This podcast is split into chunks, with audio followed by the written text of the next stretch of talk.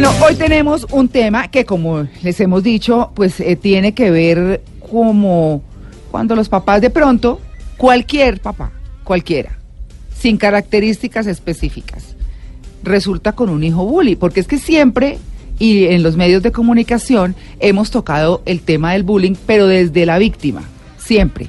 Que se suicidó o que tuvieron que cambiarlo de colegio o que siempre está la víctima, pero nunca se habla de qué entorno es el que tiene una un niño bullying o un muchacho bully o inclusive un mismo adulto bully en el trabajo, porque eso sucede a todas las edades y en todas partes, pero tal vez para empezar a enfrentarlo es desde la infancia. Eh, de todas maneras, nunca es tarde, ¿no? No, nunca es tarde. nunca es tarde. Pero eh, lo que queremos es que los papás eh, hoy sepan, primero, que cualquiera puede tener un hijo bully, cualquiera, que de lo que vamos a hablar aquí es de mirar cómo podemos abordarlo sin que sean fórmulas mágicas, sino cómo podemos y a quién podemos acudir porque que yo tenga un hijo bully no quiere decir que es que yo soy la persona peor del mundo o la peor persona del mundo o que la culpa es mía. En algunos casos lo sabrá porque eso se ha demostrado. En otros de pronto no, porque inciden muchas otras razones. Entonces, lo que queremos aquí es, con nuestro invitado de hoy, muy especial, dar orientaciones, no fórmulas mágicas, pero ideas, ideas para que sepan de pronto qué pueden tener en cuenta para acudir en una ayuda. Es fundamentalmente eso. Así que saludamos a Luis Fernando Orduz González, es psicólogo, miembro activo de la Sociedad Colombiana de Psicoanálisis, en donde también ha logrado importantes aportes investigativos y administrativos. Doctor Orduz, buenos días. Buenos días. ¿Cómo, le va? Bien, bien, bien, gracias. Después de esa metida de pata suya. Sí, sí, sí. me, hicieron, me, hicieron, bullying, entonces me tumbaron por allá. no, pero fíjese que, que le queremos agradecer mucho que está en muletas, para que nuestros oyentes sepan, como no ven. Está en, está en muletas y vino, sin embargo, a atender nuestra invitación. Le agradecemos mucho. No, no, a ustedes, gracias. Bueno, ¿qué es lo primero que hay que decirles a los papás frente al bullying? Marica, yo le agregaría a esa presentación que vos hiciste mm. un tercer actor que no has mencionado, más allá de la víctima y del agresor, los espectadores del bullying en el colegio. Ah, también. Donde me parece importante que el, bullying no se centre ni en la víctima ni en el agresor. Ya. Porque hay espectadores pasivos. Es cierto. Y muchas veces los que se enteran del bullying primero, antes que el agredido y que el agresor, son los compañeritos del colegio que observan la situación y van y le cuentan a los papás. Ajá. Y lo que hacen muchos papás es decir, nosotros no nos metemos no en se meta, sí. Y ese no se meta es un sistema social, yo no sé si solamente de Colombia, pero en muchos otros lados es yo no vi nada, ¿sí? Uno voltea para un lado, voltea para el otro, eso no es conmigo. Y somos una sociedad que no se solidariza y no coopera con ciertos elementos. Entonces, a ese actor que estás incluyendo, del agresor y del agredido, esos dos actores, yo le incluiría un tercer actor. Y yo pensaría... Y ese tercer actor, perdóneme, o es pasivo o hace barra, ¿no? Sí, sí, también, sí, también puede hacer participación de... Pero lo que te quería plantear o, ir a con eso es que el asunto no es de la familia solita como tal. No, claro. Es de un sistema, de un sistema... Social. sí, y escolar que debería también incluir a los papás en estas situaciones. ¿Sí? Porque muchas veces uno piensa, no, pues que el, niño vaya a arreglar el problema ya con los papás. ¿Sí? Y muchas veces la causa puede estar en la familia, puede estar en los papás, pero la causa puede exceder, es decir, estar por fuera del sistema familiar y el niño, el buleador, el, agresor, mm. sí, o el matoneador, mm. estaré actuando como matoneador influido por otras causas que no tienen que ver con el orden familiar. Entonces, si las familias como sistema se unen en esta cosa que es que es ahorita que es que hay redes de papás y se comentan todas las cosas, si algún papá se entera de algo, pues sería interesante, no sé, eh, hablar con otro papá y nos hemos enterado de tal otra cosa, ¿qué podemos hacer? Si uno crea sistemas cooperativos y de solidaridad. No tan indiferentes, ¿no? Y no tan aislados en el entorno familiar. No, allá, arregle usted allá. Como si esto fuera una cuestión de una familia y no fuera una situación de un sistema de funcionamiento. Claro. Eh, yo tengo una pregunta así como bullying para dummies.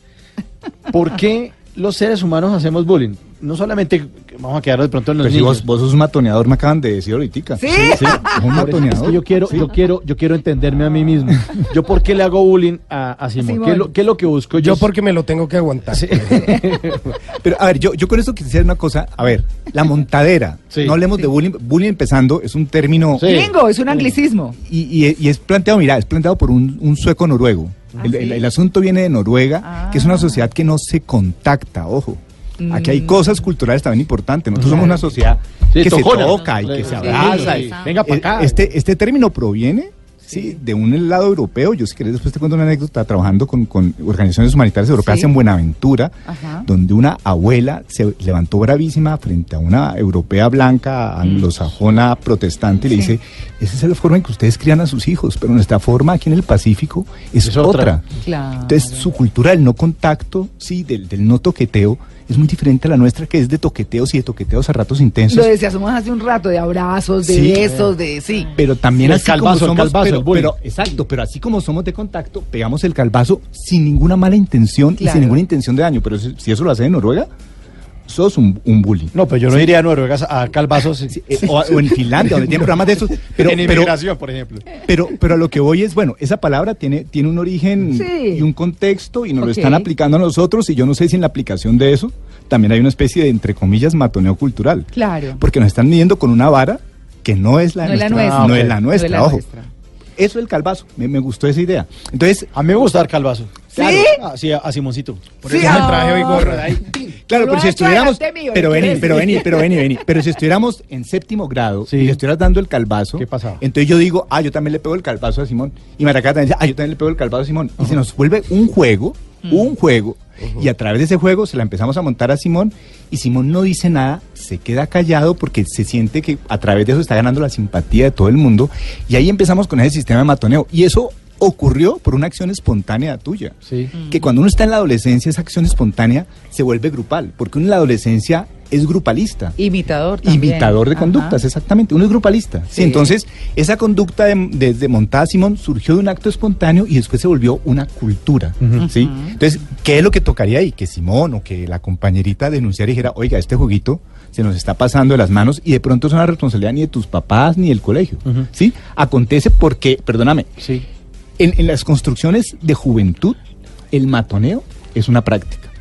Y una práctica, a ver, voy a hablar de otra palabra. La montadera es una práctica en la adolescencia. Eh, Sí. Es una práctica. Es una mamadera de gallo también. Claro, sí. pero ¿dónde, ¿dónde la mamadera de gallo se nos vuelve matoneo? Claro. ¿Dónde la montadera, por así decirlo, se nos vuelve matoneo?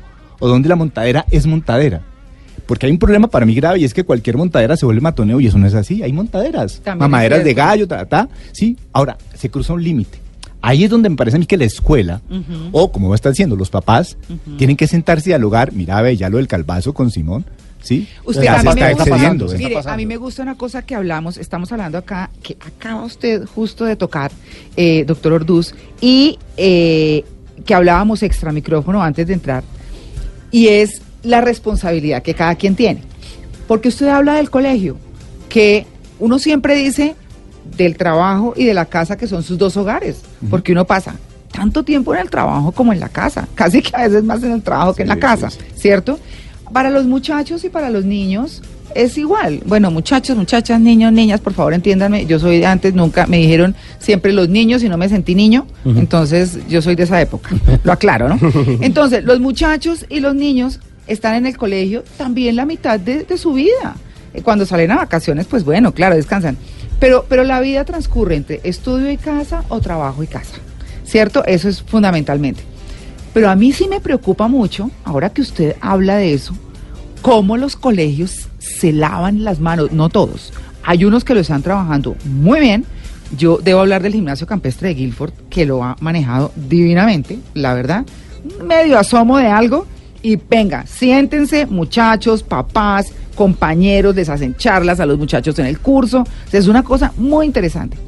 Pero hay colegios que se lavan las manos y empiezan los problemas de bullying, bullying, bullying, y el niño manifestar en su casa, y el colegio no será mejor que lo cambien. No será mejor que empiezan a zafarse del problema porque no lo quieren enfrentar, no lo quieren abordar. Y sí es su responsabilidad, porque tienen el hogar de esos muchachos en ese momento. Mira, te puedo decir una cosa, por ley, hay una ley, uy, espérate si la memoria no me falla porque el Alzheimer me tiene jodido. La ley, la ley 1620, tal Sí, vez, sí. es una ley creada por el Ministerio de Educación que obliga a todos los colegios, obliga a tener un sistema de convivencia escolar. Es cierto. Entonces, uno como papá, lo primero, a mí me parece que esto, esto es importante, tiene que hacer un recurso a la ley a la normatividad por encima del colegio. Si algo está pasando en un colegio, Sí. uno debe invocar, aquí hay una ley de convivencia escolar que protege derechos humanos, sexualidad y convivencia, creo que es el, el- el factor. Pero me quisiera regresar a lo que vos estabas también diciendo extra micrófono, que no quiero dejar pasar. Como papá, ¿qué puedo hacer? Sí. Mira, yo puedo hacer que sea muy bien con mi hijo Mauricio, Ujú. pero de pronto un día mi hijo Mauricio me trae a Simón y resulta que Simón es gay. ¿Mm? Y entonces yo empiezo, yo, yo empiezo a decir, "Mm, Sí. Mauricio, pero es que a mí no me gustan tus amigos. Sí. Eso es un sistema de exclusión. Sí, claro. El bullying no es solamente pegar un calvazo. Hay un bullying que es más pasivo. Y es donde yo excluyo a otro. Entonces, no, Mauricio, es que no me gusta ese niño porque vive en el sur. O no, es que no me gusta esa niña Sí. porque tiene un piercing. O no, no me gusta. Puede ser que yo, con mi hijo, sea un bacán. Puede ser que yo con mi hijo sea incluyente. Pero frente al compañerito, Le estoy enseñando bullying. le estoy enseñando Mm. al menos a hacer un proceso de exclusión. Ajá. Ojo, porque muchas veces la acción no es directa sobre, sobre mi hijo. Ah, pero eso me parece ¿Sí? interesantísimo. La acción Carambola. es- exacto, Sí. es, es jugando billar y como los papás son expertos en jugar billar, sí, sí, entonces... A eh, tres empiezan- bandas. Sí, Pim, claro, pim, pim. claro, claro. Entonces, o, o- o estamos viendo un programa de televisión, sí, y uno dice, no, no, pues mire, mire, no, qué cosa esos niños de ese programa de televisión. Y en vez de tener una conducta incluyente, nuestra sociedad en general tiene un factor excluyente. Pues, Sí. Aquí no matan al que piensa diferente. Colombia es un país donde han matado sistemáticamente a las personas que piensan diferente. Sí, es cierto. Ese asesinato también es un asesinato simbólico. Es un niño que sea diferente en un sistema escolar. No solamente el sistema escolar lo excluye, que yo a ratos creo que los sistemas escolares están incluyendo últimamente más de lo que uno podría decir, Sí. pero las familias y los papás sí excluyen. Y excluyen en su discurso familiar, en la mesa. Ojo con eso, diría yo. Claro, doctor Luis Fernando. Nosotros hemos tocado este tema porque vimos unas imágenes que le dieron la vuelta al mundo. Un papá que castigó a una niña que fue, digamos, en, en Estados Unidos, en Ohio, concretamente, Mauricio. Sí, el señor se llama. Matt Cox. El señor Matt Cox. Y el señor castigó a su hija, matoneadora, porque el colegio la suspendió tres días y le dijo, bueno, yo usted no la voy a llevar más al colegio, sino que la voy a castigar y la puso a caminar en medio del frío intenso de los Estados Unidos. Y ese papá, cuando yo descubro que soy mamá de una niña o un niño matoneador, ¿qué debo hacer? O sea, esa imagen a todo el mundo nos impactó, porque el papá castigó a su hija, pero él no sabía que su hija era matoneadora. ¿Qué hace uno? Mira, yo ¿O fue o fui Yo, yo? yo precisamente hay una cosa así? ahí con los sistemas de castigo de los papás que yo les haría una recomendación. Ojalá el castigo frente a una acción ilícita de un muchacho no fuera un castigo. Porque me parece que lo que se hace es que se reproduce el sistema de castigo. ¿Sí? Como vos matoneaste, ahora yo te matoneo a vos. Ajá. Yo pensaría más bien en castigos, entre comillas, que tengan una sanción pedagógica. A mí me gustan las sanciones pedagógicas. Un Ah, ejemplo, Doc. Vení, no sé, Sí. como que vos le pegaste a fulano de tal, vámonos todos los fines de semana, ¿sí? A trabajar en pro de, no sé, de los niños de Kazuka y vamos a hacer, eh, ayudarle, no sé, a hacer algo allá. Mucho, yo no le quitaría el celular a un niño. ¿m? Sí. Le diría, más bien con el celular, pongámonos a hacer X cosa. Es decir, en vez de que la sanción sea algo que quite, ¿sí? Sería una sanción pedagógica, algo que aporte. Que le enseñe. Sí, entonces vamos a hacer, vamos a hacer una cosa. Hablemos con el colegio, yo qué sé, estoy invitándome cualquier cosa, y vas vos a barrer, ¿sí? O a lavar los baños, no sé, hacer alguna actividad en pro de lo comunitario. Que creo que los gringos además lo tienen. Lo Claro, hacen. este, Sí, este lo hacen. norteamericano puso a caminar a su hija y la expuso públicamente. Eso subió es, el eso video. Claro, pero vení, pero esa exposición acaba siendo eso, una- una- un apedramiento, un apedramiento público. y cómo resarcir a la compañerita o al compañerito que le hizo Claro, bullying, entonces, o sea, entonces, por ejemplo, habría que pensar, yo, yo no te podría decir la fórmula como tal, pero yo pensaría, a ver, ¿por qué no hacemos una cosa? Vamos a invitar a ese compañerito que le hicimos bullying, vámonos de paseo, vámonos, eh, eh, no sé, yo soy de Cali, entonces vamos al Río Pance, o no, vamos estoy de No, Cartagena, tranquilo que entonces no nos habíamos dado cuenta que era de Cali. ¿Por qué? Pues ¿Oís? sí. sí. Eh, entonces haría alguna acción incluyente, pero no lo castigaría porque empiezo con el sistema a reproducir lo que el agresor ha hecho. A mí me parece que los sistemas penales, en vez de agredir al agresor, deben preguntarse qué le está pasando al agresor. Y deben no agredir al agresor, sino tratar de comprender que hay unas causas que llevan al agresor a eso y hacer que el agresor no entre dentro de un sistema de como pego, me pegan. No, como pegué, pensemos que hay otras formas de solucionar los problemas. Pero ahí es donde aparece la creatividad de la familia o la creatividad del sistema eh, social. Yo no, te podría decir exactamente cuál es, pero, pero lo haría de esa manera. Es como los, no sé, yo soy profesor universitario. Yo no rajo a mis estudiantes por, por ideología, no los rajo. No estoy de acuerdo con que un estudiante tenga que perder una materia. Le hago un examen, dos exámenes, tres exámenes, hasta que pases. Yo le digo a los estudiantes, ninguno va a perder, frescos. Vengan o no vengan. Lo único es que si perdes el examen, lo volvemos a repetir. Y si tengo que hacerte cuatro exámenes para que pases, lo, lo haces. Pero hay que construir, no sancionar. Porque sancionando, reproducimos el mismo sistema que está haciendo el pelado en, en- en el salón de clase. Entonces, si el papá coge y castiga al pelado porque está matoneando al otro, está haciendo lo mismo que él está haciendo con, con su compañero. Plantéele que hay otras formas, otras formas de interactuar. Eso, el diálogo, el juego, incluyámoslo. ¿Sí? Pero eso no se parece en nada a la sociedad. Si yo atraco un banco, a mí no me van a decir la policía, bueno, vamos a hacer un juego y una ronda para que usted deje de ser tan ladrón. A la bio, a la bao, no sea ladrón. Pao, pao. No, a uno dicen, usted se va a la cárcel tantos años porque usted cometió tal delito. Entonces, eso, ¿en qué se parece o cómo podría uno entregar un buen hijo o un ser humano eh, que, que- que sea un buen ciudadano o que sea un buen colombiano? si yo eh, como papá le digo o como profesor le digo, no, vamos a repetir esto hasta que aprendas. Digo, no, usted va a dejar de matar gente hasta que aprenda. No asesine. Asesine, no, no, no, no, no, no. Ah, Y súper didáctico. En cambio me coge la policía y me dice, listo, le comprobamos y un juez me dice, se va a 25 años para la cárcel por homicidio. ¿La letra con sangre entra? Pues yo no sé, pero lo, lo que digo es que eso es que se parece a la sociedad, digamos, esa dinámica de padre a hijo o de profesor a estudiante, ¿en qué se parece a la sociedad?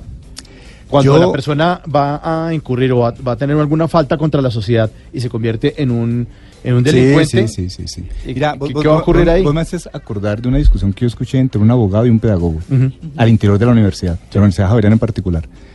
El, el abogado decía, no, el que hace la ley, el que transgrede la ley, tiene una sanción Ujú. y hay que sancionarlo. Esa es la forma en que, en que aprende. Te actúa así. En que aprende la noción de, Ah, de la norma y la ley. Y el Ajá. pedagogo le decía, estamos en una institución educativa Mm. Y a la gente que está ingresando a un sistema normativo hay que enseñarle, primero, sí, lo que es una ley y las consecuencias, los efectos negativos de una ley.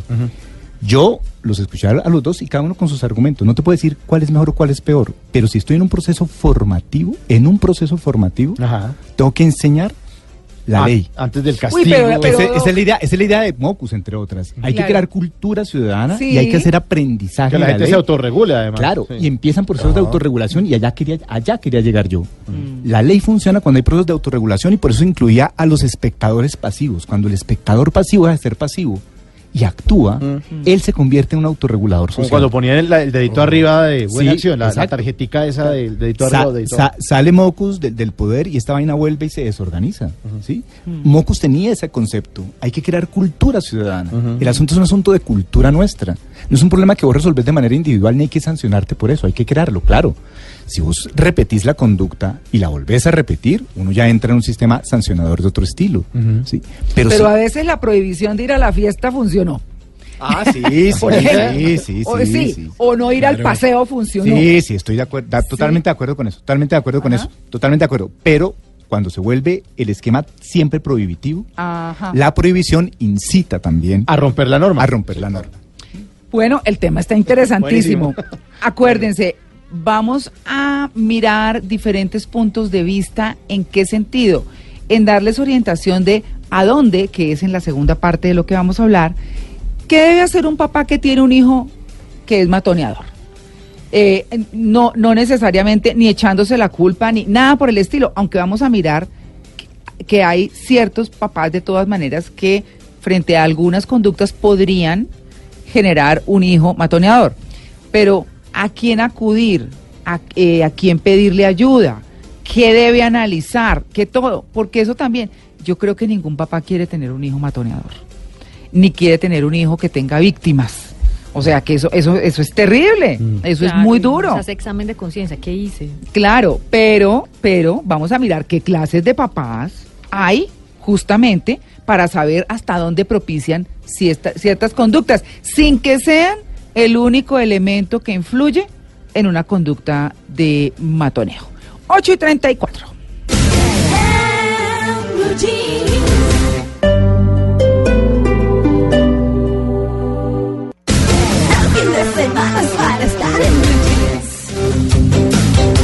Como decíamos al comienzo, sin pensar que solo los papás son responsables de un hijo matoneador, sino que hay muchas cosas que influyen alrededor, la cultura de la sociedad en la que se desempeñan esos hijos, eh, el mismo colegio, la- el vecindario, muchas, muchas, muchas cosas. ¿Qué podríamos decirles a los papás, eh, doctor Luis Fernando Orduz, frente a hasta dónde, no digamos llega su responsabilidad, pero hasta dónde esos hijos, de sus actitudes, digo las de los papás, pueden resultar matoneadores? Venimos a ver primero contra los papás, es Ajá. decir, contra mi gremio masculino. Sí, ah, bueno. La cultura del macho. Ah, la cultura del macho. sí, Ah, esa vaina nos tiene jodidos. sí.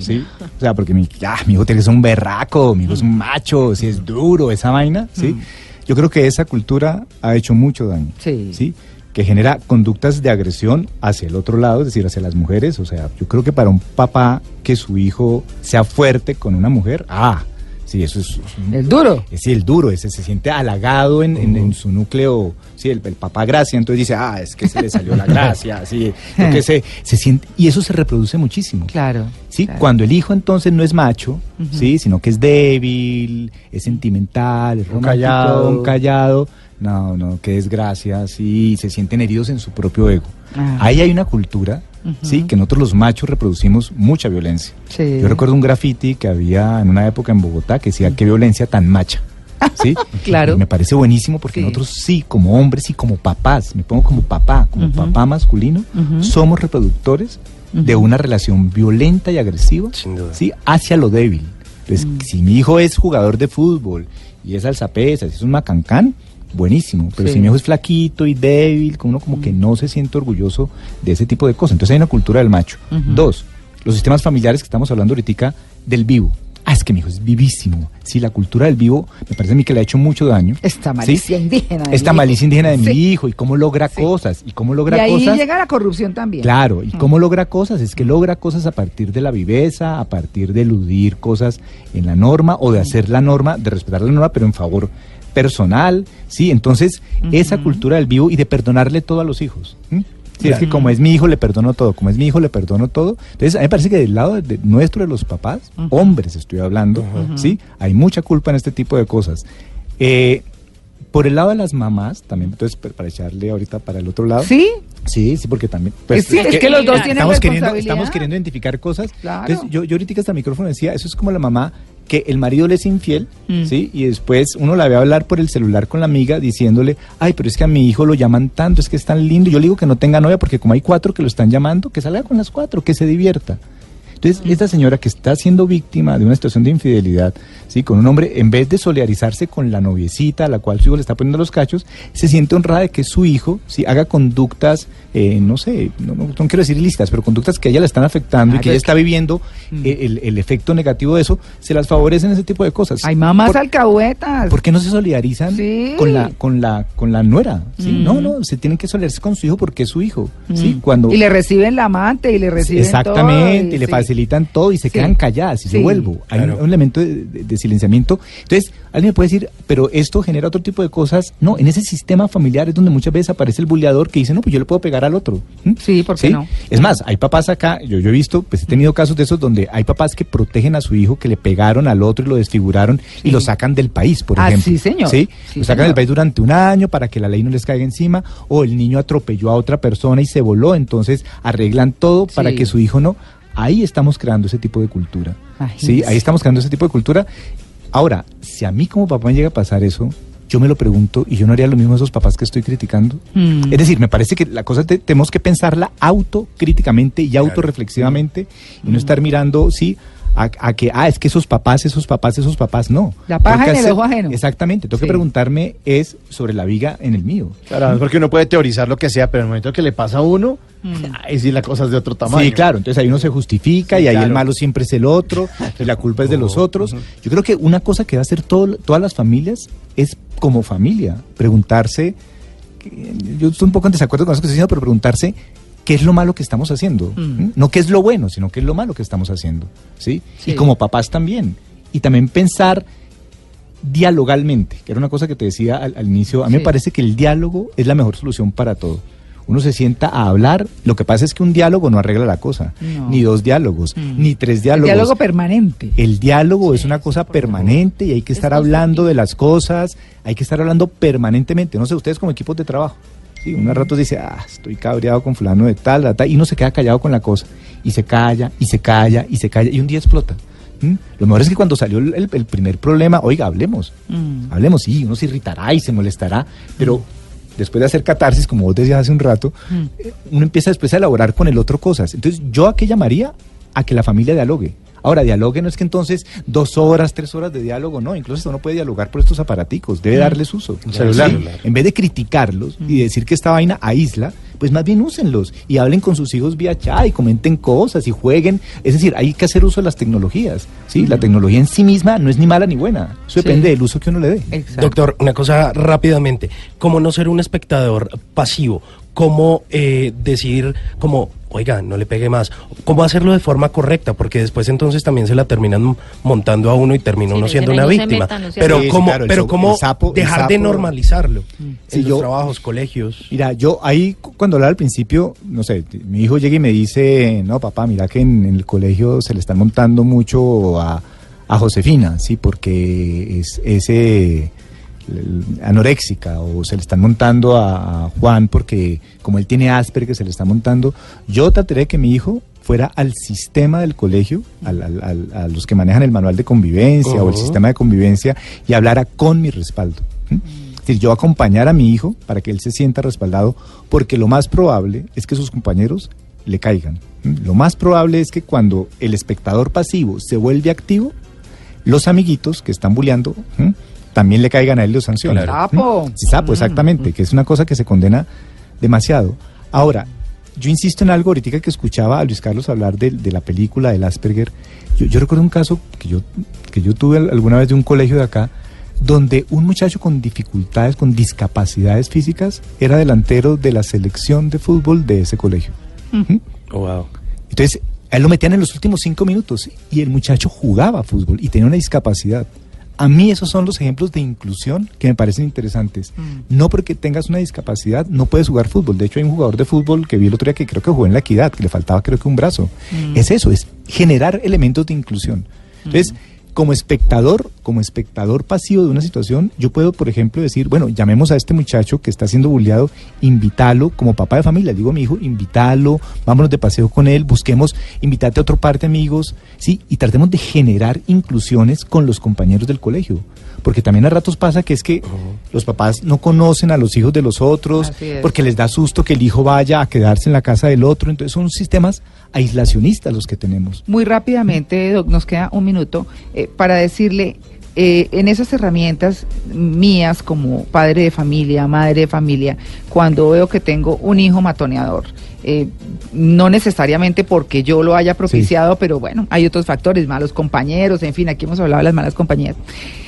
Cuando, ¿cómo trabaja uno con el colegio? Porque es que los colegios se están lavando las manos. Esa es la verdad. Es lo que uno escucha más frecuentemente. Empiezan a salirse por el lado. el colegio no ayuda, A decir sí, no, y empiezan más bien a tratar de que Mira, cambien el niño. Hay, hay, hay, una- hay un sistema que se llama Red Papás. Sí, Red Papás. Yo Sí. diría, de Carolina Piñeros. bueno, yo diría, eso, hay que recurrir a redes, hay que recurrir a las redes. Por eso digo, si la tecnología existe, hay que darle uso a las tecnologías. Más allá de que Red Papás, seguramente como Red Papás hay otros sistemas de redes, Mm. pero lo menciono porque es como el más nombrado, el más conocido. sí. Me imagino que tendrá fallas como todos los sistemas, pero hay que recurrir a Mm. sistemas en red. Me parece que hoy en día eh, estos sistemas ayudan a que las cosas se hagan públicas. Sí. Y es muy importante para mí hacer público. Mm. En el sentido griego del término. Mire que los griegos hacían debate público de las cosas, no se quedaban callados. Mm. Yo invitaría a eso, a hablar, a hablar en todos los sentidos. Cuando me decís la recomendación para una familia, diálogo. Mm. Diálogo. No estoy diciendo que dialoguen todos los días en la mesa a las 8 de la noche a la comida, pero que haya momentos de diálogo, de diálogo grupal. Mm, Lo que Mauricio decía, sí, antes de empezar el, el programa, mi papá me sentó y me dijo, es esto, esto, esto, esto con tal cosa. A mí me parece que los sistemas de diálogo no son perfectos. A ratos generan desencuentros, pero en esa dialogicidad, uno con el otro va encontrando cosas. Entonces, ese es el diálogo familiar, pero también el diálogo en lo público. Ujú. Los temas hay que hablarlos. Y yo como papá puedo ir a un colegio, como decía una señora, Operación Sirirí, y yo iba al colegio y ta, y ta, y ta, hasta que un día. Sí. me escucharon. Claro. Y entonces uno como papá también tiene que asumir la responsabilidad de eso. Ahorita, el problema es que los papás trabajamos, tenemos jornadas de 8 horas, de 10 horas, ¿sí? Entonces, también estar pendientes Es de, de- de esa conexión con el colegio es muy difícil, ¿sí? Pero por eso digo, para eso existen, ¿sí? Las redes. Uno vía redes puede crear redes de padres, ¿sí? Puede crear redes con, con los amigos de, de- de- los compañeritos del colegio, que eso ya se está haciendo, entre otras. Yo estoy diciendo Sí. algo que realmente existe. Lo que Simplemente- pa- hay grupos de mamás y las mamás del curso. Lo que pasa es que hay mamás que empiezan a mandar oraciones, Sí, sí. no sé qué. Violines, y, una pequeña cosa a propósito, a propósito también de lo que estaba diciendo Luis Carlos, sí.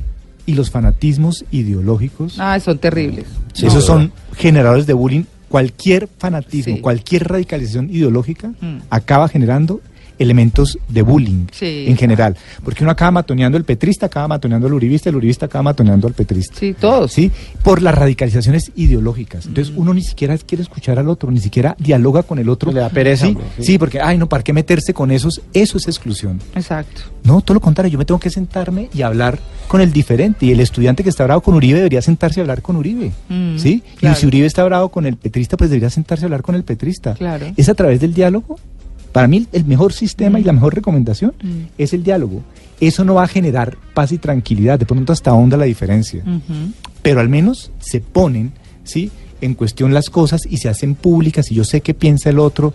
Y a través del sistema de diálogo y de palabra las cosas van funcionando y cada familia va generando como su sistema de cómo solucionar o cómo enfrentar, sobre todo no solucionar, sino enfrentar este tipo de situaciones. Ojo, papás, con sus actitudes, con sus cosas, promuevan el diálogo. Bueno, aquí quedaron muchas cosas. Bueno, doctor Orduz, pues muchas gracias por su atención con no, no, Embrillense a de Blue ustedes, a Radio. ustedes por la invitación. Ah, bueno, muy bien. Que se mejore de su metida de pata. Gracias. 9 y 3, ya regresamos. Estamos en Blue Jeans de Blue Radio.